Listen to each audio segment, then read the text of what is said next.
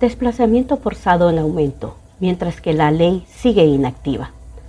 La violencia sigue en alza en el país y ello obliga inicialmente a desplazamientos internos de la población que al final se traduce en que miles de familias se ven obligadas a migrar a Estados Unidos, mientras que la ley de prevención, atención y protección a las personas desplazadas internas no ha sido activada por la Secretaría de Derechos Humanos, aunque la misma fue aprobada en diciembre de 2022. Buenos días, buenas tardes, buenas noches, desde donde nos escucha. Les saluda la periodista Isis Rubio y en nuestro podcast de hoy trataremos de este interesante tema. El desplazamiento forzado va en incremento a medida que los niveles de violencia van en alza en el país. Esto crea un impacto en la movilización forzada. Si ya hay una política, se debe de implementar esta herramienta porque la realidad es que la violencia sigue ganando terreno y con ello el desplazamiento forzado afecta a familias enteras.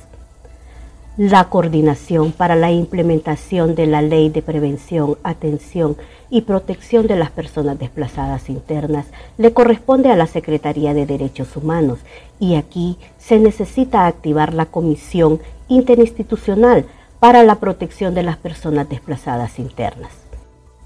También se necesita iniciar con los procesos de formación de los diferentes actores de las instituciones públicas y más que éstas tienen poco tiempo en el poder, por lo que es importante capacitarlos para que conozcan los alcances de la ley.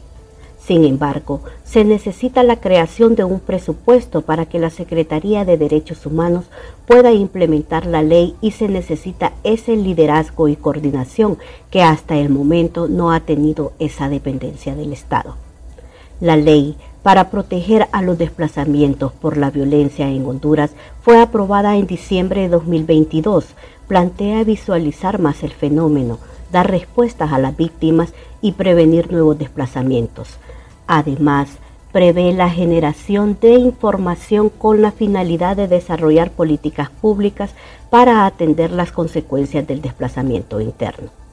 De la misma manera, la ley establece responsabilidades y mecanismos de coordinación de las instituciones del Estado para prevenir las causas del desplazamiento interno, registrar y caracterizar a las víctimas, garantizar la restitución de sus derechos de las personas forzadas a huir y proteger a las comunidades más afectadas por la violencia. Hasta acá nuestro podcast de hoy. Puedes ver la nota completa a través de www.proceso.hn. Hasta la próxima.